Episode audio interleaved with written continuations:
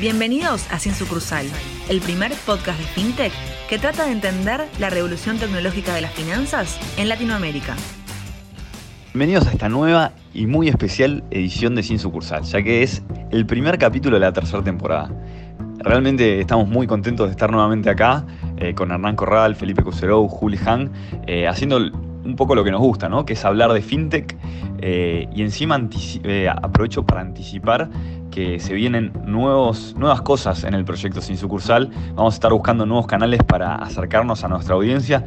Acá me patean por abajo de la mesa para que no diga más nada, así que eh, para no spoilear, por ahora la dejo ahí, solo digo que estén atentos. Eh, y bueno, volviendo un poco al capítulo de hoy, tenemos invitado muy especial para el lanzamiento de, este, eh, de esta edición. Que, que creo que está recontra la altura, que es Rafael Soto, CEO de la nueva FinTech Modo. El Soto es CEO de Modo, la fintech creada por los bancos argentinos para transformar la experiencia de pagos de la Argentina, basado en una integración sin fricciones con todos los bancos y medios de pago. Antes de sumarse a Modo, Rafael fue Country Manager de Nubank para la Argentina y CEO de Walla, fintechs líderes de América Latina. Hasta 2016 ocupó posiciones en finanzas y mercados de capitales como CFO en TGLT, asociado en Credit Suisse y analista de BVA Argentina y Telefónica Argentina. Rafael tiene un MBA de la Universidad de Harvard y es licenciado en Economía de la Universidad de San Andrés. Está casado y tiene tres hijos. Bueno, bienvenido a Sin Sucursal, Rafael Soto. ¿Qué haces, Rafa? Primer invitado de, de la tercera temporada, debut eh, invitado de honor a full. Eh, ¿cómo, te sentís? ¿Conocías el programa? Eh, contanos un poco. Nacho, ¿cómo estás? Bueno, muchas gracias por la invitación. Un honor ser parte de esta, de esta tercera, del primer episodio de la tercera temporada. Así que, bueno, contento de, intercambiar un rato con ustedes ideas del mundo fintech. Buenísimo, buenísimo. Che, y en general el programa lo arrancamos así con una pregunta para, romper un poco el hielo. Eh, no, sé si conoces el, típico meme, el, How It Started, How It's Going, tipo la típica de te muestran primero a Carlitos Tevez, por ejemplo, siendo el Volvo y en la bombonera, y después, no sé, metiendo eh, un gol en la final de la Libertadores. ¿Tenés así un, eh, un paralelismo vos de cómo arrancaste en este mundillo tecnológico versus cómo estás ahora? Bueno, se medio, medio de casualidad, porque eh, trabajaba en finanzas en real estate, ¿no es cierto? Que no puede estar más lejos de, bueno, de fintech quizás por el lado de, finanzas, pero eh, lejos en tecnología. Eh, y mis primeros pasos en este mundo fue en Wallah, de la mano de Pierpaolo Barbieri, ¿no? así que ahí arranqué sin, sin saber nada, con muchas ganas de aprender, entendiendo de qué se trataba el mundo de pagos, cómo gestionar una empresa eh, digital eh, y después eh, fui teniendo la oportunidad de participar en otros grandes emprendimientos, como fue los inicios de Nubank en la Argentina, los, inicios de algo que no fue de Nubank en la Argentina y ahora de Modo, que es el emprendimiento más grande de fintech que hay en el país, de la mano de, de más de 30 bancos. Así que bueno, empecé con algo que era un PowerPoint, voilà, cuando yo me sumé era, un PowerPoint, ¿no es cierto? Eh, muy, buenas ideas, eh, un equipo que recién se estaba formando, eh, un, un, seed capital, a pasar hoy a estar liderando un proyecto con muchísimo más capital, muchísimo más, más, más que poner en juego, ¿no? Eh, así que, bueno, veamos, eh, los, pingos se ven en la cancha, así que todavía tenemos que ver los resultados. Eh, recién estamos empezando, ¿no es cierto? Con algo que tiene muchísimo potencial, ¿no es cierto? Porque está impulsado por, por, tantos bancos, con integraciones tecnológicas con todos ellos y la posibilidad de hacer algo diferente que solamente Modo puede hacer a partir de esas integraciones. así que bueno, eh, arrancamos hace dos meses recién eh, y tenemos un camino muy largo por recorrer para poder ofrecerle a los usuarios un nuevo modo de, eh, de pagar. Buenísimo, Rafa. Y ahí te hago una pregunta, porque acá, viste que siempre está el mito de fintech contra bancos y todo eso, y vos que justamente estuviste en Wallah y ahora estás más cerca de los bancos, ¿es mito o es verdad esa digamos, que hay una confrontación o es mito? Porque hablamos con muchos y muchos lo desmiente, pero viste que está ese run run en la calle. Vos que lo vivís de adentro, ¿cómo, lo vivís yo viví diferentes etapas. Yo cuando empecé eh, en FinTech era eh, FinTech contra los bancos, ¿sí? Y después los bancos empezaron a tomar eh, diferentes approaches con respecto a FinTech. Algunos FinTech eran los enemigos. Yo tuve una charla con un banquero allá en los años de Wallah, donde decían las FinTechs nunca van a poder competir contra los bancos. Eh, de otros bancos decían, eh, bueno, vamos a buscar eh, asociaciones con las fintechs, ¿no es cierto? Alianzas. Otros dijeron, vamos a salir a comprar fintechs. Y estas son tendencias. Otros dijeron, vamos a empezar a crear fintechs. ¿Viste? Somos el transatlántico y vamos a construir los rapid boats, ¿no es cierto?, para impulsar las pequeñas, pequeñas iniciativas que pueden tener gran potencial con equipos nuevos, tecnológicos, ágiles, etc. Estas fueron tendencias eh, a nivel mundial y en la Argentina también se, dieron.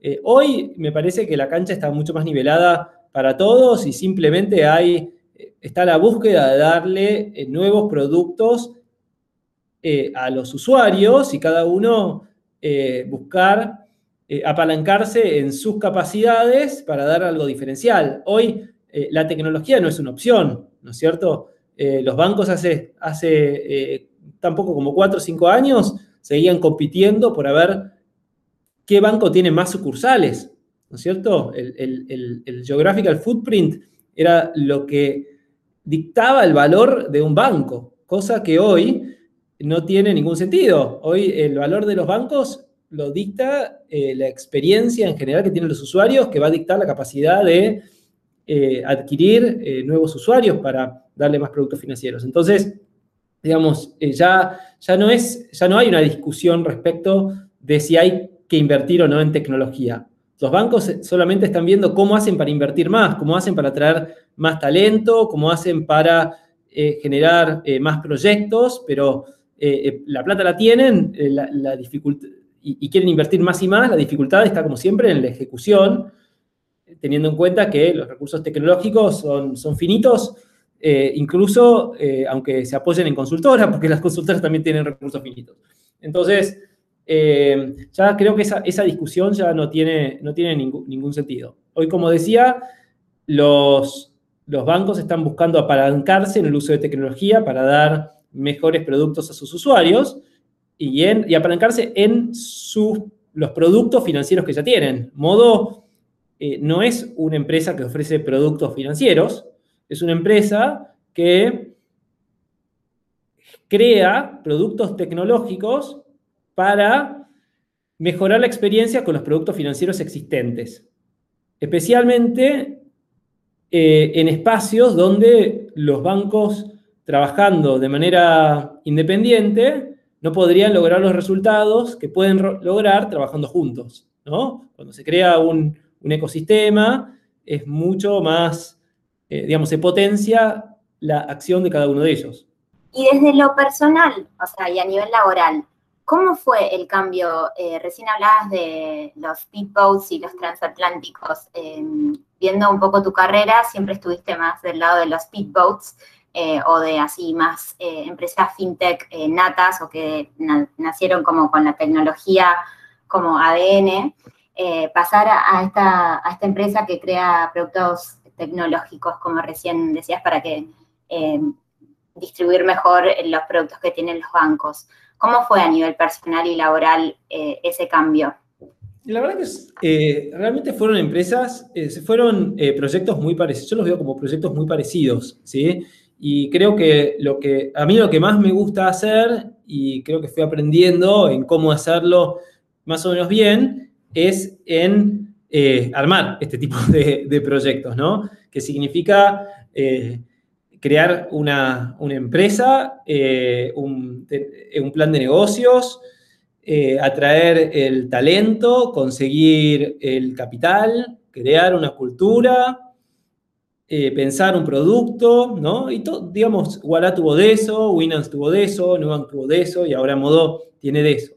Modo es una, es una empresa que está metida dentro del ecosistema de grandes instituciones como son los bancos, pero tratamos de funcionar como una startup, ¿no? En, cómo, en cómo eh, manejamos nuestros recursos, nuestros recursos eh, cómo tomamos decisiones, eh, cómo impulsamos diferentes iniciativas, nos organizamos, nos comunicamos, ¿no? Entonces, tratamos de, mantener ese espíritu de startup, que es lo que hace que las, que las empresas, bueno, digamos, las empresas tecnológicas eh, chicas eh, puedan eh, hacer delivery de productos de calidad en, poco tiempo. ¿sí?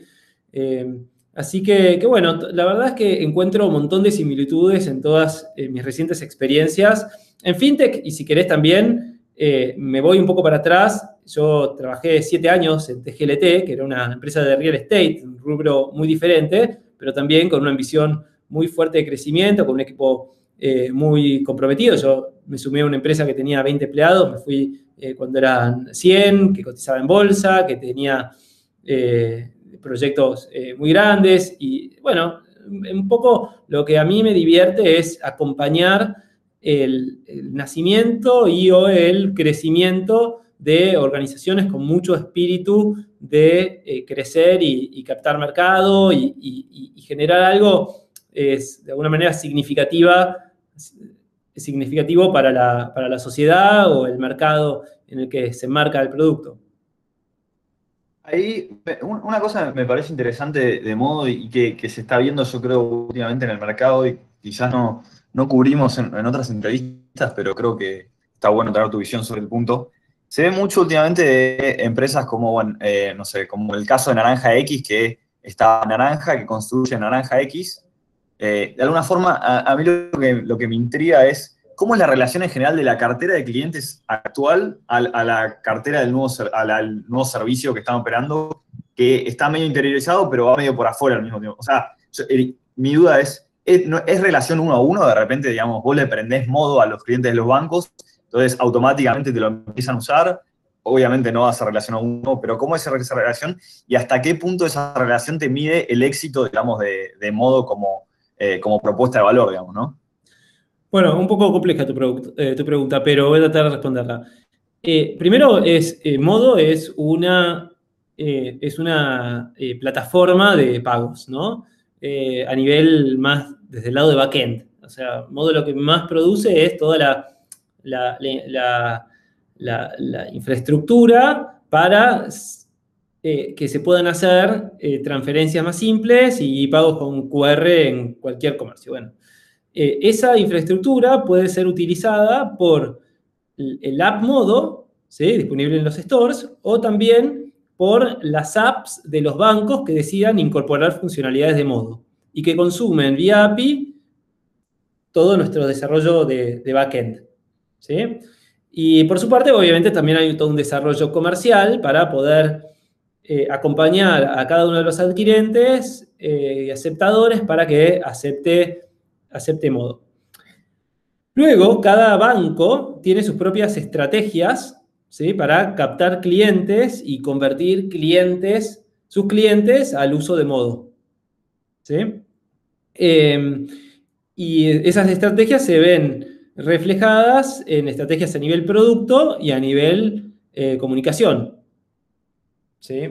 Eh, entonces, por eso digo que, eh, digamos, modo, al principio nosotros lo llamamos, modo en realidad es una solución de pagos. ¿sí? Después, un poco corrimos ese nombre porque es difícil de, comunicarlo al usuario final, ¿no? Eh, pero la verdad es que aparte ser una billetera, en, digamos, su definición más real es una solución de pagos que después tiene que ser explotada por cada uno de los bancos que son parte del ecosistema eh, y también por el app modo, ¿sí? que es una solución alternativa para captar de repente algún, eh, algún segmento alternativo de clientes que eh, prefiere usar una app que no sea el app de su banco. ¿sí? O para acompañar a los bancos más chicos que quizás no tienen los recursos para invertir en el desarrollo de, su app propia con las capacidades de, de pago que puede tener modo.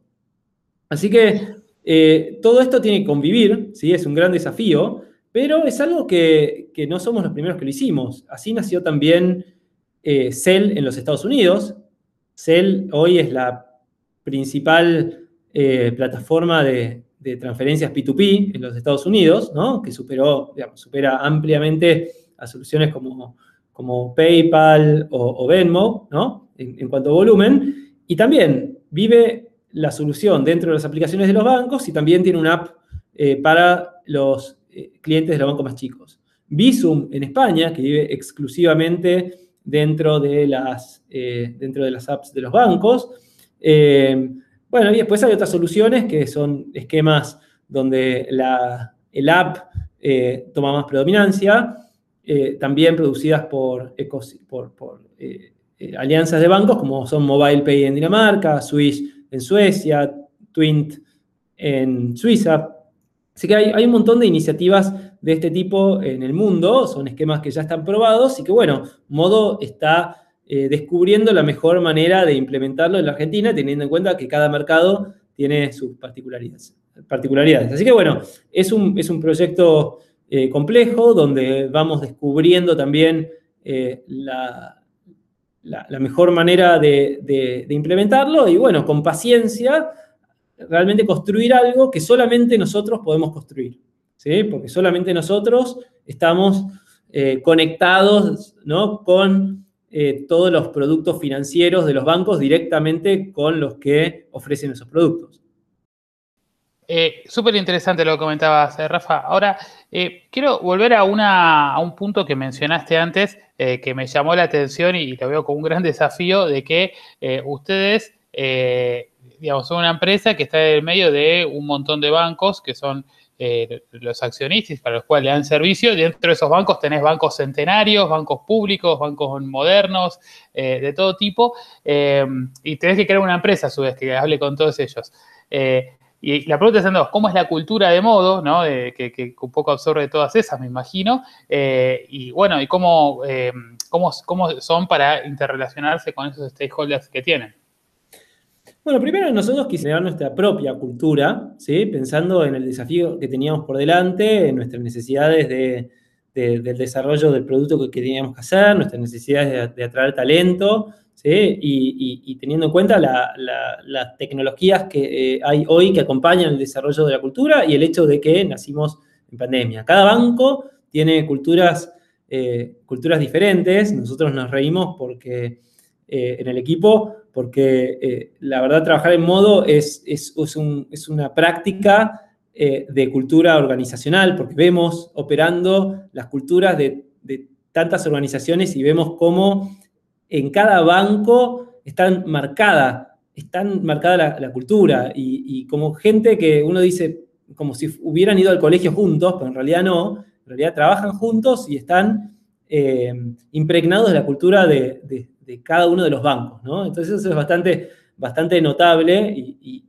podría hablar un montón, obviamente no es el espacio, ¿no es cierto?, de, la cultura de cada uno de, los bancos. Y Modo buscó desarrollar eh, la propia, eh, marcado un poco por el hecho de que nacimos en pandemia y eso eh, obviamente eh, nos hace seguramente diferentes en alguna medida como hubiéramos sido en el caso de que hubiéramos nacido en una oficina, ¿no?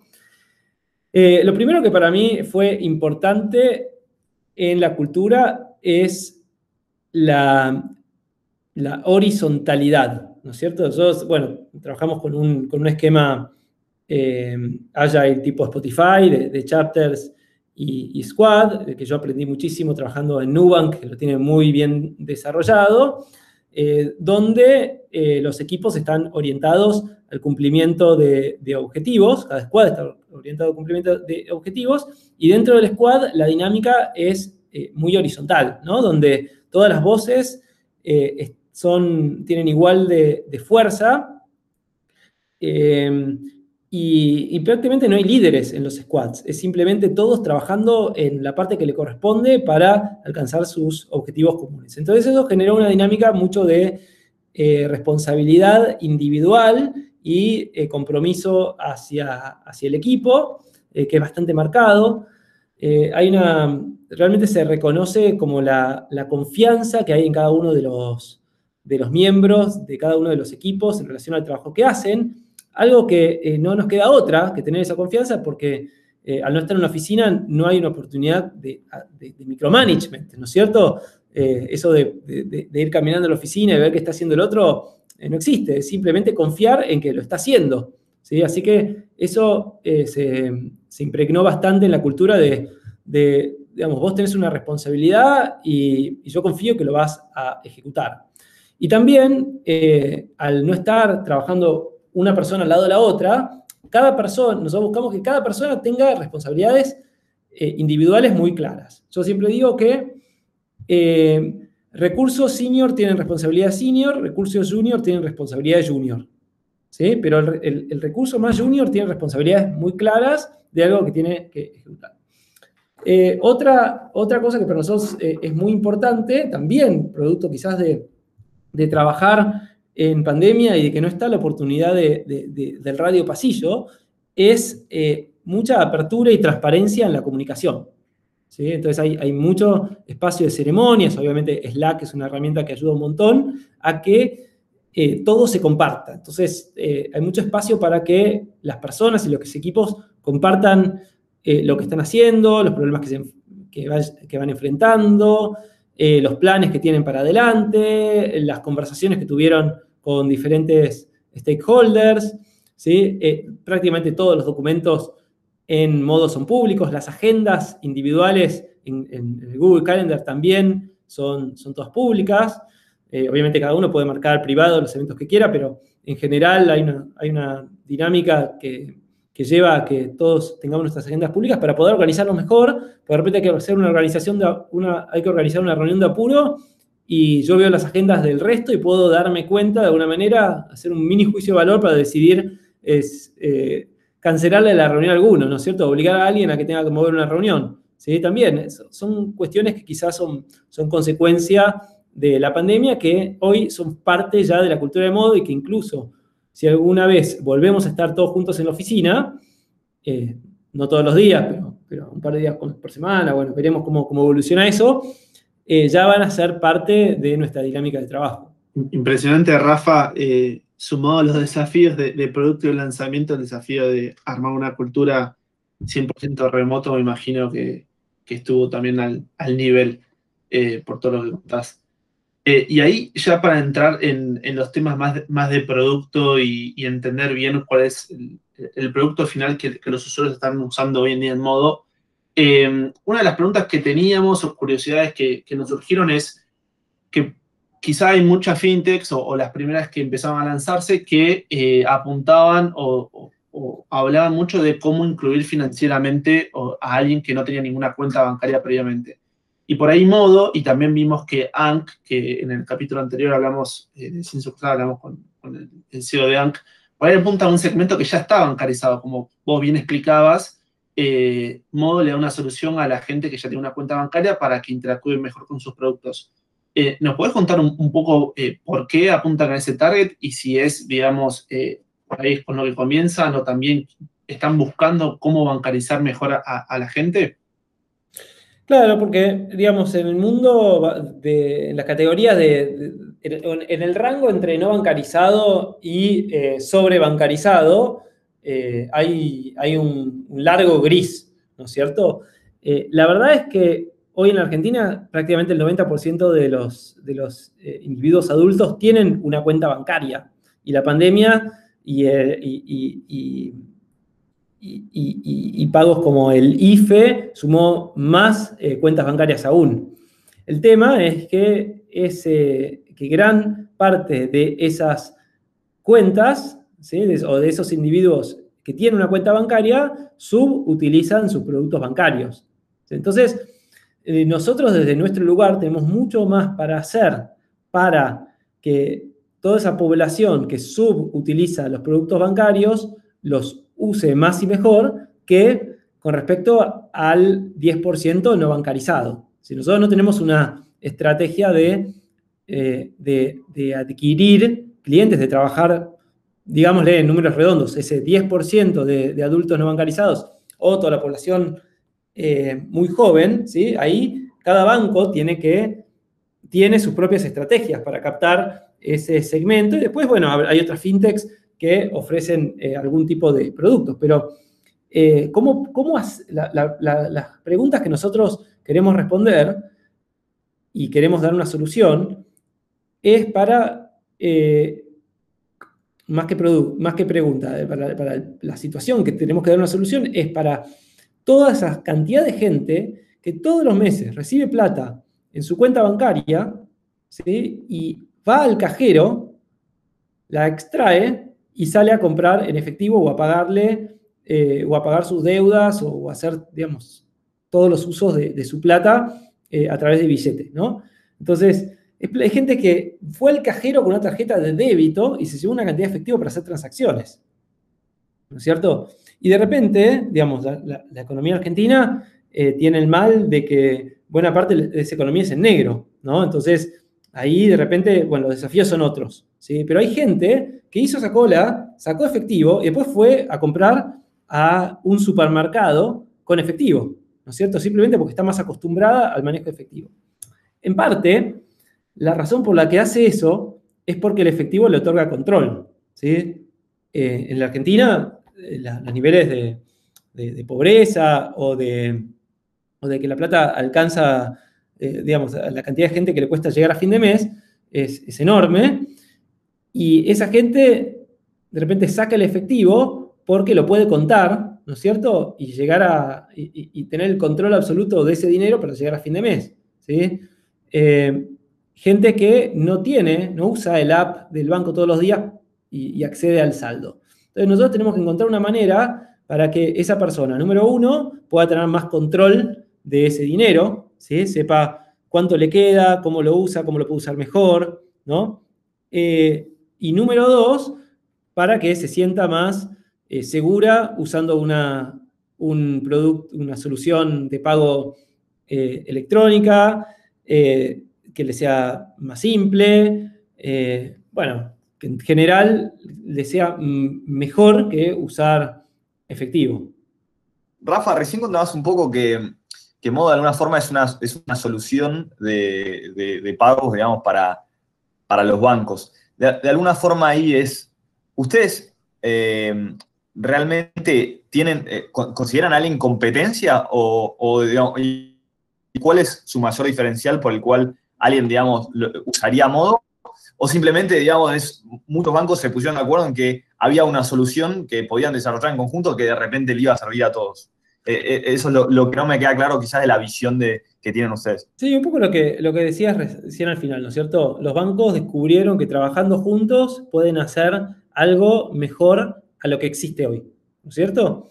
Eh, que trabajando juntos pueden desarrollar eh, un ecosistema de pagos que reemplace el efectivo, reemplace a las tarjetas, ¿no? que sea mejor para, digamos, prepararse para lo que se viene, que es todo en el celular, ¿no es cierto? entonces, digamos, vieron que trabajando juntos iban a hacer algo mucho mejor que trabajando individualmente. Por ejemplo, desarrollar un nuevo, un nuevo método de pago. ¿sí?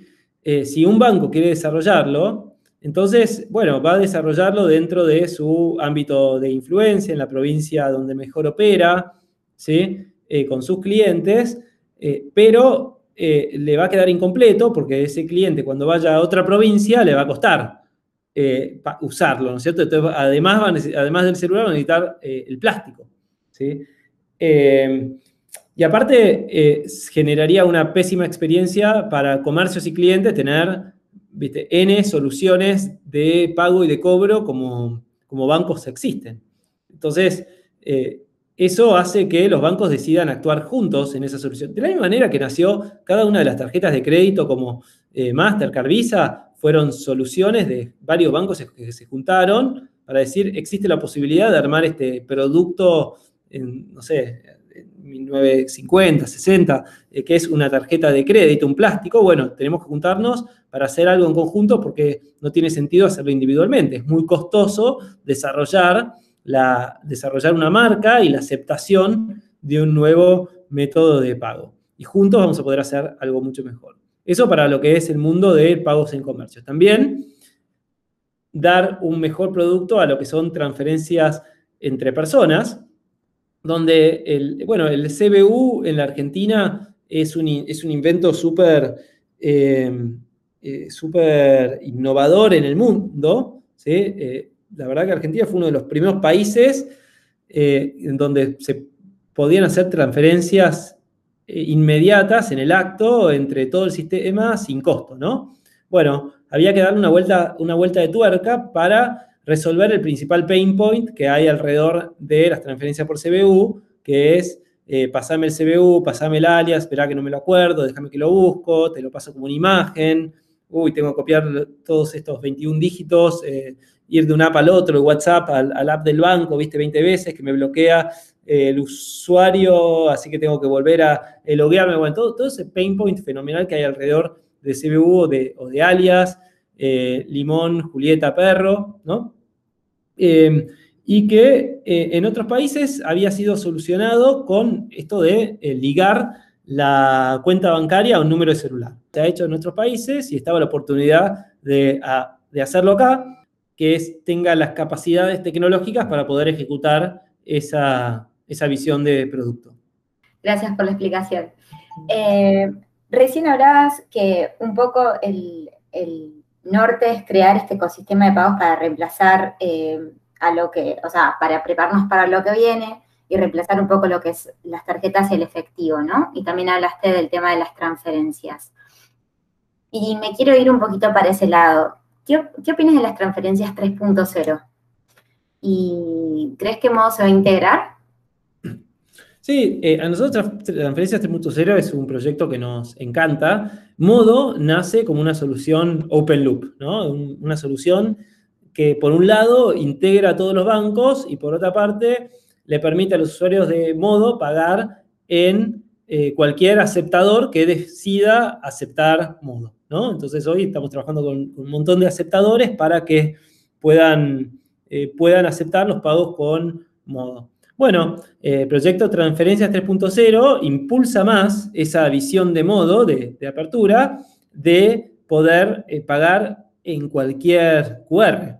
Así que, eh, y, ampliar y, darle la posibilidad a nuevos aceptadores, incluso a los bancos, de aceptar pagos electrónicos. Así que es un proyecto que, que nos encanta y obviamente estamos trabajando para ofrecérselo a todos nuestros usuarios eh, muy pronto. Está buenísimo, Rafa. Y ahí un poco, digamos, a nosotros que, nos encanta FinTech eh, y estamos muy metidos en la industria, nos encanta conocer eh, cómo está, cómo está la, máquina por atrás, pero algo que, siempre solemos preguntar cuando son así temas por ahí un poco complejos, un modelo, una tecnología muy innovadora, es cómo hacer para que Doña Rosa entienda cuál es el producto por atrás, ¿no? Y la solución y cómo le va a solucionar a, ella eh, su día a día. Eh, imaginemos, ¿no? Por dos segundos que está Doña Rosa que se acaba de abrir una cuenta en cualquier banco, integrado a modo, y que quiere saber por qué debería bajarse una nueva app eh, para empezar a pagar un QR o enviar dinero. ¿Cómo se lo explicas? Bueno, lo primero es que Doña Rosa no tiene que bajarse otra app porque seguramente abrió su cuenta en un banco que también le da el, app del banco para hacer un montón de transacciones y entre otras también poder eh, hacer transferencias o hacer pagos.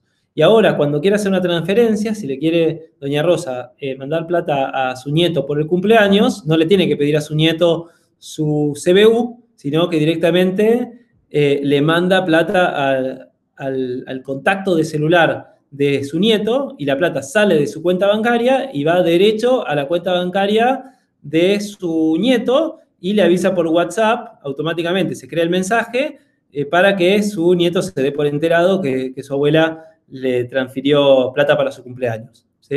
Así que ese es el, producto de envío de dinero que ahora tiene Doña Rosa, que también le puede pedir al, eh, a, a, su, hijo, ¿sí? porque tiene una necesidad de, hacer una compra y no le alcanza eh, la plata que tiene en la cuenta, ¿sí? le puede pedir plata eh, prestada directamente también a través de modo, con un mensajito, ¿sí? su hijo va a hacer clic en el mensajito que recibe por WhatsApp y automáticamente le va a eh, enviar la plata que su madre, doña Rosa, le pidió. Así que eso es todo como el producto de, transferencias, ¿sí? Que, viene y el espacio que viene a cubrir modo, facilitando los envíos y pedidos de dinero. Aparte de Doña Rosa, que ya, tiene eh, su, cuenta en el banco y el banco le emitió una tarjeta de débito, una de crédito, la puede vincular directamente, ¿sí? sin ni siquiera tener que sacar el plástico o esperar a que le llegue eh, el plástico, ya puede vincular su tarjeta a modo y puede ir a los comercios a comprar con su celular escaneando un QR. Y además, eh, como Doña Rosa siempre está en búsqueda de promociones, su banco seguramente le ofrece varias promociones y cuando pague con modo en ese comercio que tiene promociones con su banco, la promoción del banco le va a aplicar.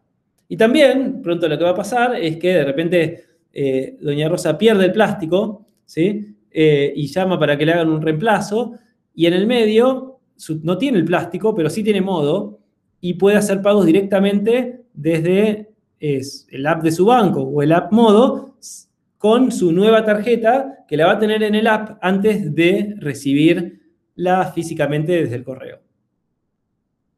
Y eso, bueno, este es el comienzo, ¿no es cierto? Esto es lo que, lo que hoy Doña Rosa puede hacer con Modo, tanto en el app de Modo como en el app de su banco. Insisto que las funciones de Modo están disponibles en, un montón de aplicaciones, ¿sí? Pero bueno, se vienen un montón de cosas para que eh, Doña Rosa desista eh, definitivamente de usar efectivo para todas sus transacciones del día a día.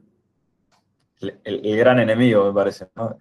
Eh, ahora, Rafa, ¿vos considerarías que Modo es como una especie de fintech apalancada en Open Banking? Mirá, Modo lo que está haciendo es adelantarse de alguna manera al Open Banking. ¿no? El Open Banking tiene como dos eh, dos categorías de, productos asociados, ¿no? productos de información y productos de transacción, ¿sí? Eh, Modo empezó con soluciones de transacción, ¿sí? Hoy en Modo podés tener todas tus cuentas y también algo de información. Eh, todos productos, hoy, hoy, con Modo podés hacer transacciones con tus cuentas y tarjetas de diferentes bancos, todo en un solo lugar. Eh, podés ver los saldos de todas tus cuentas en un solo lugar. Y bueno, y en la evolución de modo vas a poder hacer muchas más cosas para tener una visión consolidada de todos tus productos financieros. Eh, y, bueno, quién sabe si eso también evoluciona a eh, poder usar toda esa información para compartirla con terceros para acceder a mejores productos crediticios, por ejemplo, como es eh, un poco la tendencia con, con PSD2 en Europa, ¿no? Eh, así que Modo se adelanta al, Open Banking antes, de que, antes de que el regulador eh, tome la iniciativa, ¿sí? Para ir dándole soluciones a los usuarios que hoy técnicamente son posibles. Bueno, Rafa, y acá estuvimos hablando mucho de modo, más que nada como para las personas y los que vendrían a ser los consumidores finales, pero también modo tiene una solución nueva para los comercios, ¿no?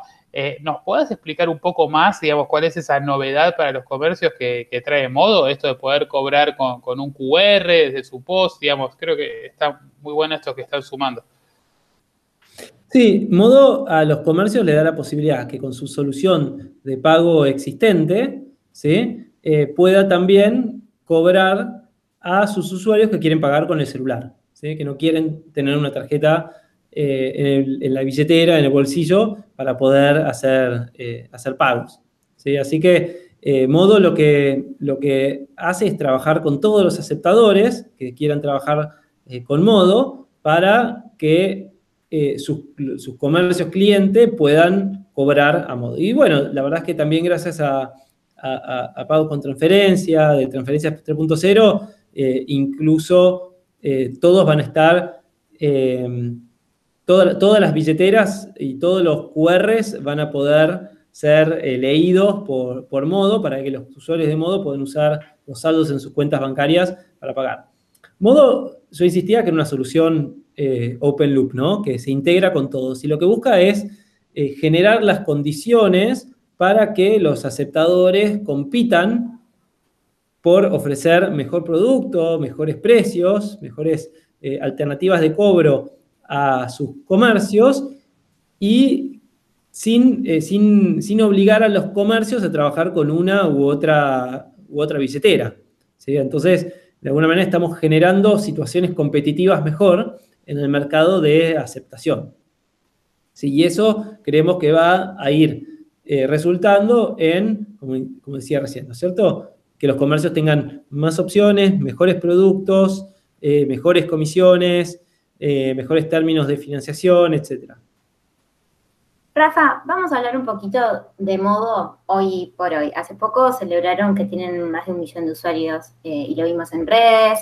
Eh, queríamos saber eh, si, vos nos podrías contar un poquito cómo viene performando desde el lanzamiento, si hay algún número que nos puedas compartir en cuanto al crecimiento, cómo los usuarios que vienen utilizándolo se sienten al respecto, qué feedback recibieron, eh, lo que puedas Me haces acordar, Juli, a, los periodistas, ¿no es cierto?, de los medios que me piden la primicia, ¿no? Y, no es tan fácil dar la primicia. Eh, pero, eh, y, tampoco te la voy a dar, ¿sí? Eh, pero bueno, nosotros vamos, vamos usando, digamos, vamos, cuidamos, cuidamos un poco nuestra, nuestra información competitiva en la medida que vamos desarrollando nuestro producto, alcanzamos y superamos el millón de usuarios hace poco y ahora estamos trabajando, el, número de usuarios es, grande, pero tenemos todavía que alcanzar a, a, unas 20 millones de personas o más, ¿no es cierto? Que, que usan, que usan productos eh, financieros bancarios, así que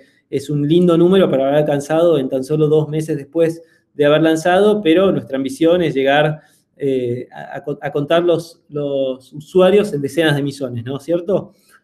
Eh, y, bueno, y a todos esos usuarios le tenemos que seguir dando producto y mejor producto para que usen modo para sus transacciones, sus transacciones diarias esto es un, producto complejo, ¿no es cierto? Que hay que desarrollar todo un ecosistema de, cobranza y de pagos y de que eh, todos entiendan de qué se trata para que eh, sus amigos también lo tengan y puedan enviarle plata eh, por modos sin pedirles el, CBU o sin apostar al efectivo como, como, como alternativa número uno.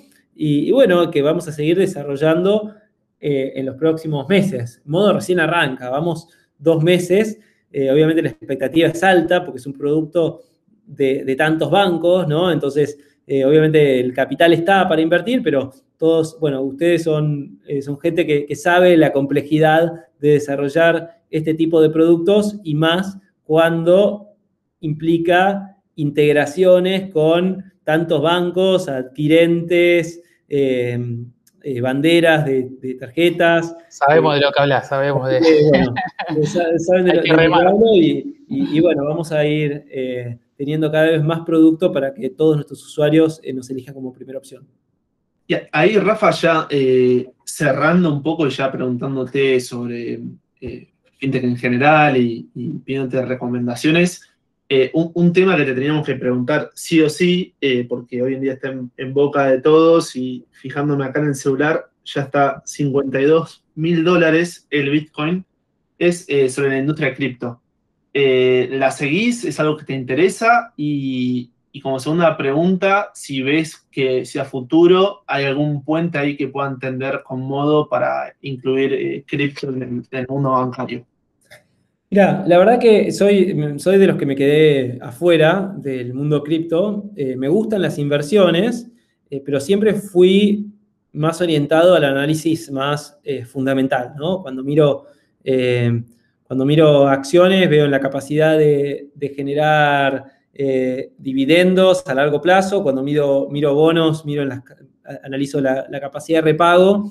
Y el Bitcoin siempre me costó muchísimo entenderlo entonces, eh, algo que no termino de, entender su valor intrínseco, me cuesta muchísimo poder, poder invertir. ¿sí? Así que bueno, eh, lamento mucho eh, personalmente no haber sido, no, haber invertido, ¿no es cierto? Eh, cuando, cuando había que invertir, quizás es todavía el momento, digamos, hay quienes dicen que va, va a estar en los 150 mil dólares el Bitcoin y, igual me cuesta, ¿no es cierto? No, puedo para, que sepas, eh, cuando entrevistamos, hicimos el capítulo de Bitcoin, estaba 11 mil dólares. Y, y, tuvimos dos capítulos y hablamos un montón y, creo que ninguno de nosotros cuatro salió corriendo de asiento a comprar y también nos la perdimos. Pero...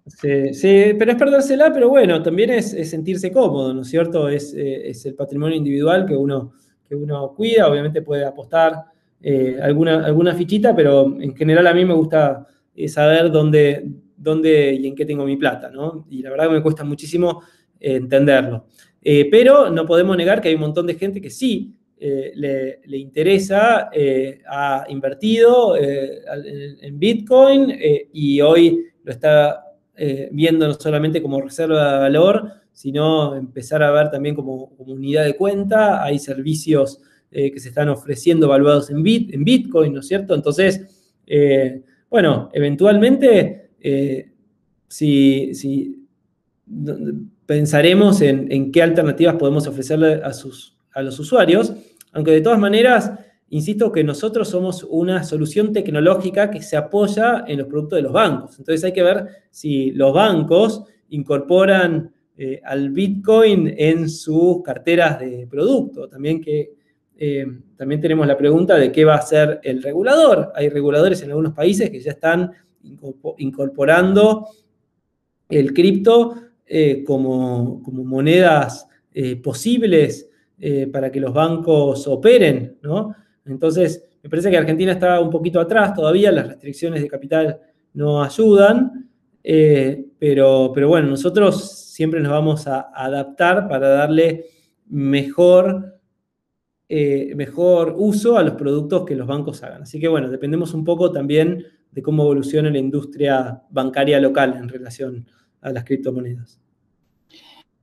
Y ahí, Rafa, yendo también a una pregunta también de índole personal y, como usuario de, tecnología, eh, si abrís tu celular, ¿cuál es la aplicación que más te gusta? Que decís, che, esta de red funciona súper bien. Puede ser fintech o no, pero que digas, esta me parece que, es increíble y me gustaría que modo se parezca a esta. Digo, y como puede ser nada que ver al, al universo eh, eh, financiero.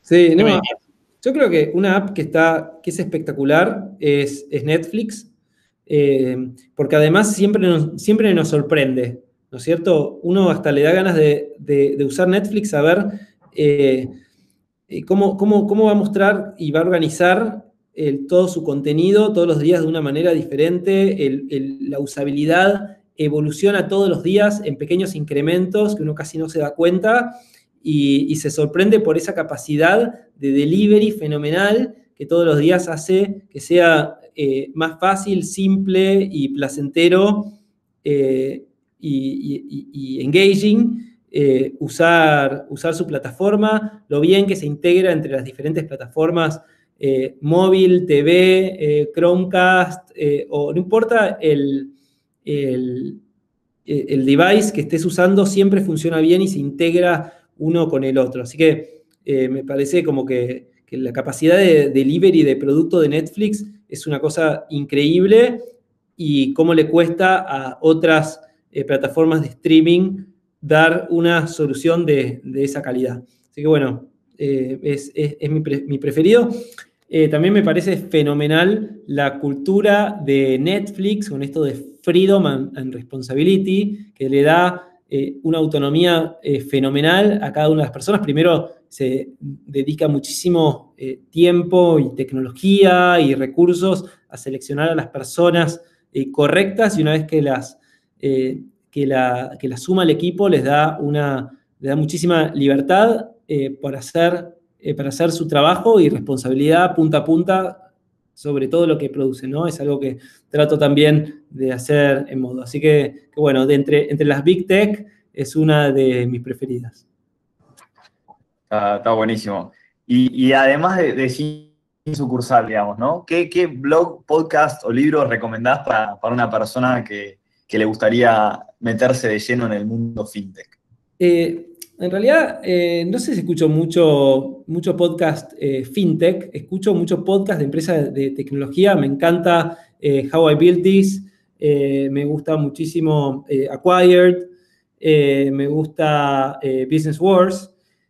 también mi podcast preferido es After Hours de, HBS, que donde, donde, donde estudié, que es un, es un podcast que combina temas de, de negocios, eh, política, cultura, eh, eh, medios y, un poco de todo, con, cuatro profesores que son cracks, cada uno en lo suyo. Así que escucho muchísimo, muchísimo podcast, pero quizás cuando, cuando voy en el auto trato de apartarme un poquito del laburo para pensar en otras cosas que alimenten mi laburo, pero desde otro lugar. está buenísimo. Eh, bueno, estamos en, hora, Rafa. Muchas gracias por haber participado. La verdad creo que, salió un programón eh, para arrancar la, tercera temporada con todo. Así que nada, te, me queda agradecerte de parte de todo el equipo. Bueno, gracias. Yo la, pasé muy bien conversando de todos estos temas que a mí me apasionan muchísimo eh, y a ustedes también. así que está bueno compartir espacios con, con gente interesada en lo mismo.